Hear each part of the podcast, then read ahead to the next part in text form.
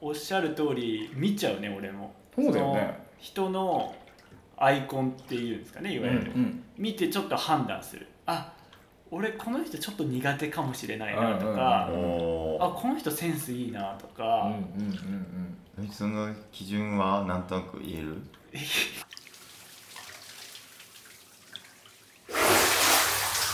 ？Welcome to Voice Capsule.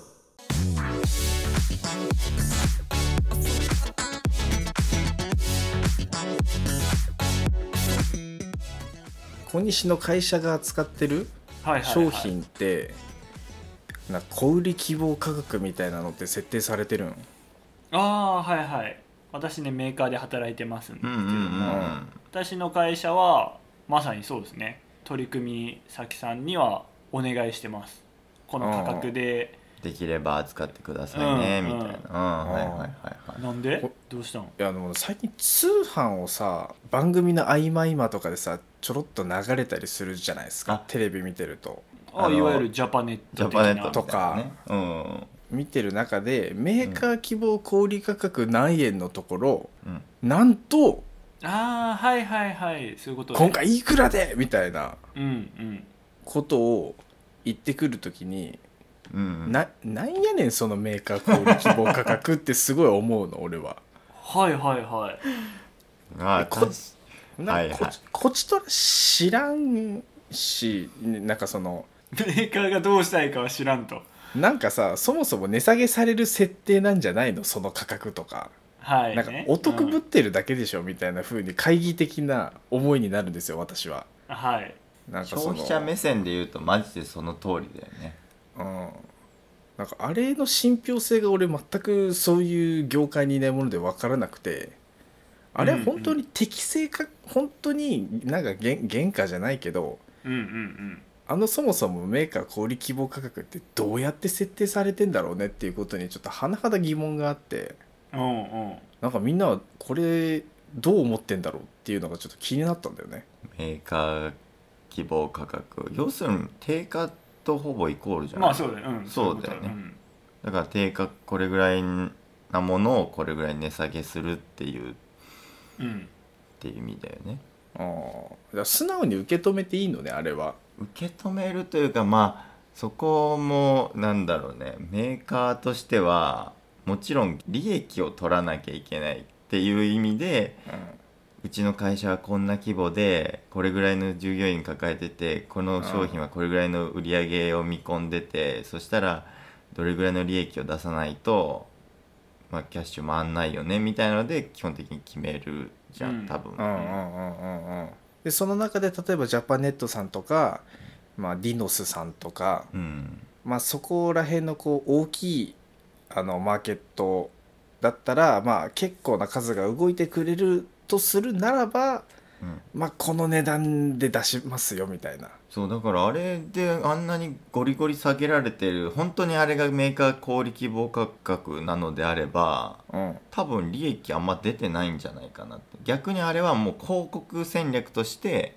受け入れるというかうん。だからドンって広まってくれれば後々なんかちょっと有名になってっていうような、企業もメーカー小売希望価格強制力がないでしょ、うんうん。別にまあ希望してるだけで、うんうんってことだから多分まあそそれこそディノスさんとかジャパネットの方にめちゃくちゃ下げられてもうん。まあ文句は言えないから、まあ、それ前提でなんだ出してる。それこそアマゾンに出品するのも同じでアマゾンもなんかガンガンなんかプライムセールとかってやるじゃん、うんうんうん。あれとかってもう多分全然そのメーカーか側からしたらその全然その利益が取れないみたいな。まあそれはそれで広告になるからいいっていうことか。まあそうだね。だから本当にそれが広告として出しちゃいけないとかそのメーカーによっては絶対に自分の価格を下げられてブランド価値を下げられたくないっていうブランドはそういうところにはもう一切出さないというか。ああなるほどなるほど。だから例で言うとアマゾンにはそのナイキナイキとかは出してないんだよね。た確か。なナイキは出てんだっけ？あなんかあれか。ZOZO タウンになんかのナイキのメーカーがないとかなんかねそういうあなんか一時期話なんか題になってた、ね、一時期あったけどそうそうそういうのはまあ、あとは代表的なのはアップルが値下げしないとか。アップルあ最近ちょいちょいしてるけど。じゃあメーカー小売希望価格は値下げ前提の額ではないっていうことですね。ちゃんと。基本的にはそう。ただやっぱそれもメーカーによって戦略はあると思うかうらん。もともともう値下げするつもりでうん出してるところもあるのはあると思う、どうせ値下げされるしというか、まあ、値下げも考えてるから最初定価これぐらいにしとこうって言って、うん。で、うん。値下げされたとしても見込んでた利益が取れるぐらいにしてそうそう。そうそうああ確かに。あとやっぱりそれはあるかもね。サイクルとかもあるからさ。やっぱ1年経ったらちょっと値下げするっていうのはそのマーケットの常識だったら、うん。でもそこでも多少の利益は取らないといけないっていうのでうんやっぱギリギリだと決、ま、あのやっていけないっていうのもあると思うんで。なるほど。ちょっと僕も今なんかあの個人的にねうん。商品を作ってて、ああはいはいはいはい。で価格をまあ一応決めたんですけどうん。もうそれこそあんまりその値下げされる前提っていうのはあんまりしてなくて。あの純粋にねあの販売原価ととあとね。利益率がこれぐらいはないと無理とかっていうのはもうもちろん計算したんだけどうん確かに今言われるとねアマゾンとかに出した時にプライムセールされた時に終わる価格だったらどうしよう。安く安く売られてメーカーさんがだいその、ね、作ってるところが大丈夫なのか、まあ、どういう規約なのかうん。なよく分からんからねそこは俺は。まあそれは結局販売するまあそれこそね卸した先にうん。がまあ決めることっていうかね。うん。まあ基本的にはそうです。でそのやっぱ販売する側もじゃあここでは利益取らずにそれを餌に一緒に他に利益が取れる商品を買ってくれるっていう戦略もあるしなるほどね。まあ、逆にこれだけ売るんだからメーカーさんも安くしてよとか。っていう、まあ、そこは交渉はいろいろあると思うんだけど。でそういった視点でいくとやっぱりメーカーとしてはコンビニとかうん。うん自動販売機とかもうすごいいいお客さんなんですよ。あそうなおの？おコンビニ。あコンビニは価格帯がまあまあ高いからスーパーよりも高いからってこと？基本的に、うん。まあ、最近いろんな携帯が出てきてるからあれだけど、うん。コンビニとか自動販売機ってさ値下げしてるイメージなくない？ないない高いイメージでしょ、うん確かに。だけどめちゃくちゃ販売力あるじゃんうんうんうんうんで彼らがいることによってメーカー小売価格っていうのが定着されてるんよね。ペットボトル1本いくらって言ったら大体160円とか。それ俺150円って思ったね。うん。150160でしょ。っ確かに確かに。ていうのがパッて思い浮かぶじゃん、うん。うん。でも実際スーパー行って平均見たら98円とか。あ80円台とかな。ワンチャンそうだよね。70何円とかのやつもあるもんね。うん150円出したら2リットル買えるやん2リみたいットルな余裕で買える。むしろ2本買えるんじゃねえかみたいな。水だったらね。そう。うそう。そういうのを常日頃目にしつつもペットボトルいくらって言われたら150円確かに。160円って言えるじゃん、はいはそれはやっぱもう自販機とコンビニさんのおかげなのよやっぱその意識がないとうん。もうやっぱ価格競争っていうかそのもう下にこう掘っていく戦いが始まってしまってもう各メーカーひいひいうん言うしかないと。もうギリギリで出さなきゃってなっちゃうんだけどやっぱみんなに150円っていう意識があるからこそ98円は安く思えるしお得に思えるみたいな。うんお得に思えるわ。でもやっぱそのコンビニとか自販機が定価でしっかり売ってくれるしかも数も出るうん。というとやっぱいいお客さんなんでやっぱいい商品はそっちに流れるとか。なるほどね。っていうのがあったりするんですよね。だからこう誰にとって何がいいのか。ウうんィンウィンウィンっていうのがありますけど、うんうんうん。さっきのやっぱ猿のこう一顧客としての視点だと、メーカー小売希望価格ってなんやって思うけど、まあ、やっぱメーカーからするとこうメーカーが清く正しく運営できるにはそれぐらいの利益がないと、みたいなのがあったりするのかなと思う。うん。うん。うんうんうんうんなるほどね。いやいやありがとうございますよ。それをねちょっと話をしたくて。ね。はい。いや確かにでも面白い話だったね。うん。これもちょっと裏技。これカットかわかんないですけど、うん。裏技？値札あるじゃないですか、うん。はい。スーパーで。うん。ある。98円とか書いてある、うんそういう時あのねその値札、うん。プライスカードの中をこう覗くんですよ。えちょっと待って、うん。うんそんなんしていいの？なんあかのね、プラスチックのあれで、うん。あそうそう刺さまってる紙紙が何枚か入ってるじゃん、うん。であれ覗くと定価が見えるたりする。だから今お買い得とかって貼ってあっても後ろ見たらいやいつもと10円しか変わらんやんとか うんそのお買い得の時だけこう新しい値札を入れてるわけだからうん。それを抜けばこう普段の値段が見えるっていうのがね。それユニユニクロもあるよそれ。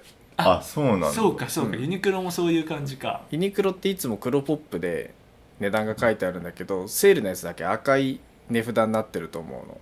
そうでもあれ昔の値段見えないよね。あお。でもあれか。タグを見れば昔の値段かああそうかもねもしかしたら。俺が働いてたもうもう何年前だあれ。10年ぐらい前まさか。もう10 10年年前前だわ。えー、じゅそんな経つんだ。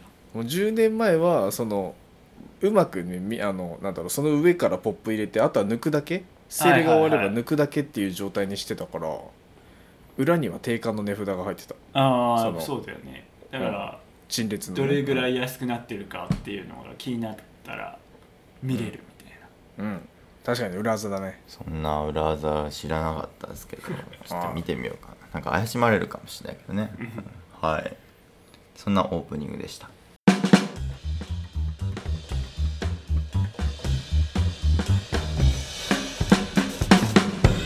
ポッドキャストトーク。はい。私たち世の中の面白い音声番組をワイワイ楽しく紹介するという番組をやっております。紹介遅れましたけれども私ボイスカプセル笹香と小西と猿です。はいこの3人でお届けしてまいります。おい。じゃあ今日の音声番組は何でしょうか？本日ははい。こちらです。どんぐりさんでございます。おお。おどんぐり FM 過去にも登場しております。うんうんどんぐり FM の、うんうん。聞いてくれたんですね。はい、877回うん。タイトルで言うとうん「タブいっぱい開く流派」っていう。おタイトルおパソコ聞いンでね。たかも。うんうんうん。俺結構開く派だな。あでそうあんな、まあ、成美さんと夏目さんもちょっとその議論をしてたけどうんはいはいはもうめちゃくちゃタブ開いてる派と、もう何個も何個もめちゃくちゃもうボボボボボボブワーってめちゃくちゃある人といちいち消す人とはいはいはいはいまあまあおのおの討論しておったんですけどなんかその時にちょっとね疑問に思った言葉があってなんかコマンド D とかコマンド W って言ってたんですよ。ーおーほなんか多分そのタブ増やすとかさうん。うはいはい。そのタブを消すこととかのさそのショートカット的な意味だよねこれ。あのそうコマンド T を押すとかタブが増える。新しいタブが増える。うんうんうんうん。Windows で言うとコントロール T あ。でコントロール W、コマンド W をすると、今のタブが消える。だからちょっとサルはやめてね。今 あの今俺これさ Google コマ。Meet だから。これ終わるからね。ちょっと待ってよ。試俺ってずさないでね。やる？一回。ちょっとダメだよ。一発切れるから。ちょっと待って。これは今リモート収録なんで切切れちゃうダメだよ。コントロール W じゃなくてそれはねショートカットキーっていうものですねそれなんか俺はずっとコントロール W とかコントロール T だって思ってたんだけど、あコマンドはえっとね Mac なんだよね。あそうなん？MacOS はコマンドキーなんです。コントロールキーもあるんだけど基基本的にその Mac のコマンドっていうのが Windows のコントロール Windows にコマンドに該当するものはあるの？逆に。えっとコント基本コントロール。何その？一番端の。何そのさ？でしかも場所もちょっと違うんよ。え何そのさ？だからあの Mac から Windows Windows から Mac に行くと最初にちょっと場所とかであ困るというか。あそういうこと？そうそうそういや業界ではコマンドって言うんかいと思って。いやちょちょちょちょああなるほどね。ちょっと俺もそのコマンドって言葉がずっと引っかかってて。は あいやなんかもう2人は当たり前の顔してるからちょっと腹立つなこれ。いやでもだから俺はどちらかというとコントロールにそんな馴染みがないから。ああそっかそっか。れなるほど。うん。逆にこうコントロール W とかコントロール T とか言われてたら、もやっとしてたと思う。うん。ああなる逆の立場だったってことか、うん。ああなるほどね。いやいや面白い派遣だわ。面白い面白い。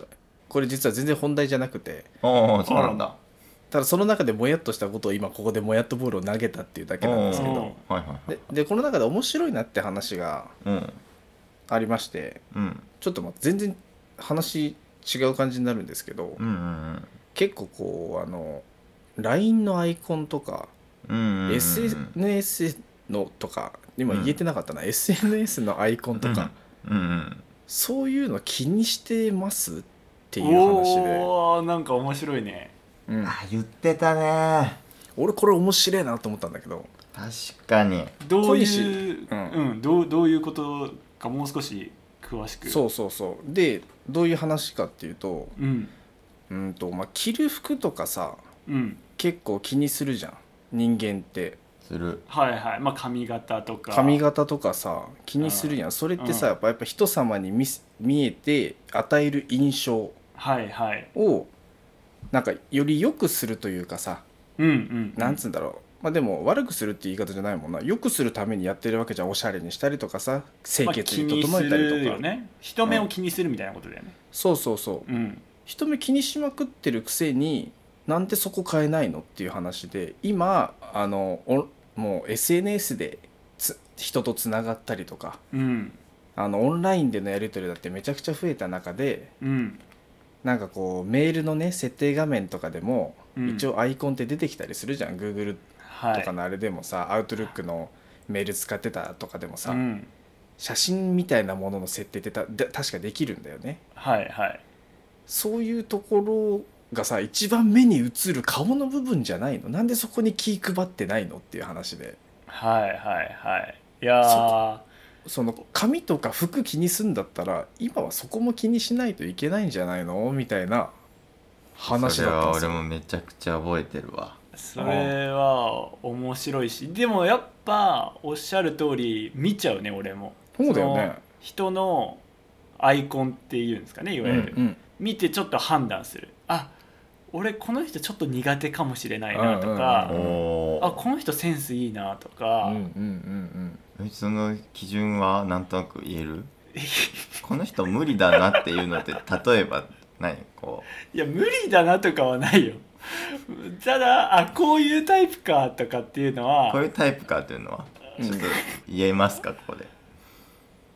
いやこれわかんない。俺はパッとのイメージ、はいはいはうんアイコンがあの自分の幼少期。あ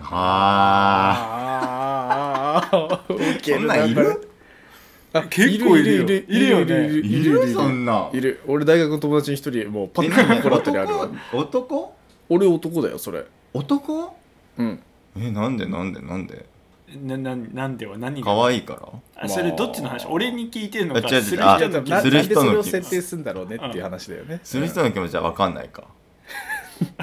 えそれさ小西はさでもなんかその別にさその写真はさ多分その写真自体は多分悪い写真じゃないと思うんだよね。そのまあ幼少期のね。あもちろんもちろん。そうそう。でも今のここの人がこの幼少期の写真を使ってるっていう意図に多分モヤモヤしてるわけでしょ多分。あー。そこに裏なんか裏のさなんか自分はこんな可愛かったんだぜみたいなのがあるとかさ。かえっとねいやそこの人の意図というより、なんでってなる。なんかそのアイコンでうんうん。今の写真だったらまあ分かる。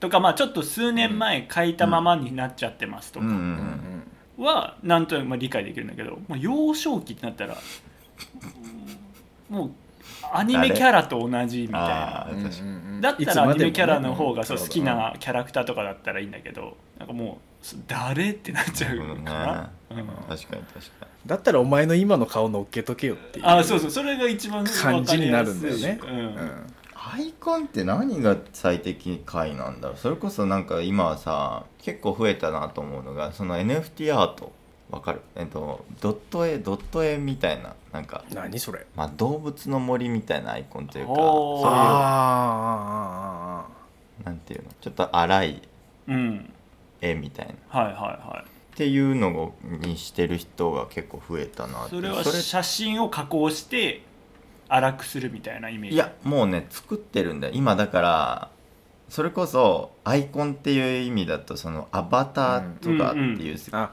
あって、それのその NFT っていう世界でそのなんていうのピクセルアートっていうのかな、はいっていうのが流行ってるっていうのかな？でそれをまあ売り買いできたりするんだけどそれで作ったなんかそのアイコンみたいなのにしてる人が結構増えたなと思って、あこの人 NFT とかそういう世界で遊んでる人なんだなみたいなのがなんか一目でわかるおーうんなんか今結構そのゲームの配信とかさ、うんうんあの YouTube を開いてた当時ですよ。見てたものでなんかこう猫っぽいアイコンとかさあのペンギンっぽいアイコンとか、うんうんまああのまあ本人の顔じゃないけど、まあ、二次元上のキャラクターをもういなんうんうん。か多少似せて寄せてるんだと思うんだけど、うんうんをなんかこう何か動物を modify して作ったりとかうんうんもう持ちキャラとして存在してるみたいなうんうんあのいうのももう結構当たり前なんだけどさ、はいはいはい。うん。あそういう感じも我々もありなのかなっていう。だから俺で言うなら俺の顔写真を載っけるっていうよりもうん。お猿さんをちょっと俺の顔っぽくいじったうんお猿さんのデザインを作ってアイコンにするみたいな。イメージ付け？なんかあ、うん。そうだね。それもそうだよね。なんかイメージ付けというか確かに、ま、俺らみたいな関係性だったらその友達とかだったらもう本当にその人のことが想像できるから、うんあんまりアイコンこの人のアイコンこうだったなっていうのを俺はあんまり分かんないのね、うん。正直。でもよくそのツイッター実物は会ったことなくてツイッターとかでうん。そのアイコンとかポッドキャストとかでこうサムネイルとかでしか判断できない人もいるじゃん。うん。うんだからそういうところだよね多分そういう確かに。関わりが増えたから多分そのアイコンって大事だよねっていう話に多分なってなんか全然話ししない上司とかさうん。うん結構もうパソコン上でしかやり取りしない仕事関係の人とかいるじゃん、うん。うん。なんか結構お花の柄が入ってるアイコンの女性の人だとうん。うん。なんか雰囲気柔和な感じが出ちゃ出てる気あがするんだよね。あうんはいはい。うんうんあの普通のただのこうデフォルトのアイコンじゃなくてうんうんうんうん。なってるとなんかちょっとこう落ち着いた雰囲気じゃないけどうんうんうん。なんだいい印象ポジティブな印象をこっちは受け取ってる気がするんですよ。はいはいはいはいはい。俺ってそういう努力はしてないなっていうのがあって確かに。だからそれ大事だよね。考えるいい機会だなと思ってみんなはどうです、っていう。いいや確かにあんまりそれこそ俺とかも本当にいろんな媒体でなんかアイコン統一できてないっていうのがなんかちょっと問題なのかもしれないと思っちゃった今。まあでもなんか各プラットフォームで見せる自分が違うっていう側面ではありだと思う。それはありなのか、確かに確かに。まあでも本当にねそれこそそのウェブだけで仕事してるとかフリーランスの人とかはそのイメージ付けとかめちゃくちゃ大事だから。うん。だから俺そこにもっと投資していい気がする。確かに確かに。てかうんうんうんうん。ねどんぐりさんでも言ってたよね。なんか、うん。それになんか写真と撮りに行こうかなとか、うん。ああ本当、そうそうそう。やっぱアイコンってみんな多分始めた時にね、うん気軽にポンって作ってるものだと思うけど多分本当に LINE だとしたらやり取りしてるその人の顔じゃん。そうそうそうそう。それが出てくるとかその人のイメージとして。うん、そう。確かに。多分どっかで植え付けられてるよね。イメージ。名前を見るより多分先にアイコンを見てあ誰々から連絡来たってなると思うんだよね。わかるわそう。かるなると本当自分のうん半分はないかもしれないけど3分の1確かにぐらいのイメージを作られてるからもっとやっぱ自分のブランディングっていうところをこう考えてうん作り込むっていうのはありかもしれないね。確かちなみに今の LINE は皆さんなんかこだわりあったりするんですか？LINE でも何でもいいですけどアイコン見たりする。に僕はちょっとアイコンにするのはなんかなんかアップの写真は嫌で体全体が写ってるみたいのがいいんですよ。まあ体に自信あるタイプだもんな。あそうそうですそうですそうですそうです体に自信があるんで、うん。で、まあ、あとは背景がちょっと綺麗なものとか、まあ、あとはこの人何や何が好きなんだろうなと思うようなもの。俺の LINE のアイコンはその時々で結構変わるよね猿は。ちょっと変えようかなみたいなのはちょっとあるんだよな。小西がねだからあの幼少期の写真載っけてんのムカつく説はまあなんとなくわかるんだけど。ちょっと俺そんなそんな俺ストレートに言ってないですよ、あいや 全然ねいいいいんですよ隠さなくて意味小西さん。わからんいいんですいいんです。いや隠さなくていいんですよ そういうのはもう。やめましょうそういうのは、はい、でね、まあ、だから俺もその今の自分を乗っけた方がなんかいいかなっていうのもあありああそういうことね。何かこう思い出作りのいい機会があった時にたまたまこういい写真がみんなのアルバムとかさ、LINE で共有する中で、なんとなくこう何してたかが分かるような写真があれば思い出とともにアイコンを変える傾向があります、じゃあ猿を結構思い出ベースってことだね。なんかこう、うん。楽しかったとかがあるとそうだよ。変えようかな。い変えてますね俺はね。あアイコンもタイムラインみたいにしてるみたいな感じだよね。うんそれも面白いねー確かに、うん小西はずっと変わんないよな。俺は変わん変えてないねこういう SNS が始まって以来ずっと全部同じだよねうん。そういえば。Twitter も Facebook だけ自分の写真だね。ああそっかそっか、うん。そっかそっなんかか Facebook はやっぱ実名でみたいなあるよね。風潮だったじゃん、うんだから一応自分の写真にしているがそれ以外の SNS はもう一つのね。キャラクターをずっと使わせてもらってますね、あれを自分のアイデンティティとしようかなと思ってるから。いやでもそういうイメージはあるわでもあングしてるわ あーなるほど。でも意味が分からんっちゃ意味が分からんだけどな何なのこのキャラみたいな。あでしょ？うん。それが俺はまたいいなと思っているんですが。うん。でも実はあのつながりがあって俺の名前うんうんうんうんのルーツなんですよ。そのキャラクターが。お。実は。デューク？うん。そう。デューク？そうだ小西小西君はあのミドルネームがあるんです。よ そうあの冗談抜きでね。国籍がねあのいろいろねありますからね。そうそうそうそう。そうそうそれのあれか。つながりがあって。あなるほどね、いやだからこの人なんで小西のアイコンのこれデューク東郷みたいな名前なの？それゴルゴや。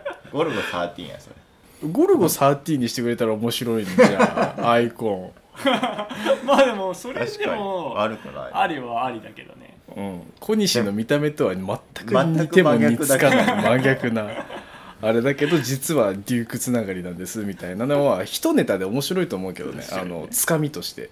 めちゃくちゃ。うんちょっと検討しますわ。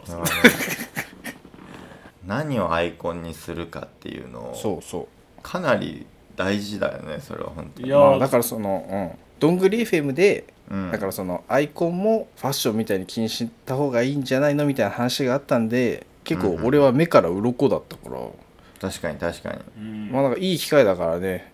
そういうのをやっぱり紹介したいからポこのポッドキャストトークで、そうですね。うん、考えるだけでもね違うかなと思って、いやー大事ですね。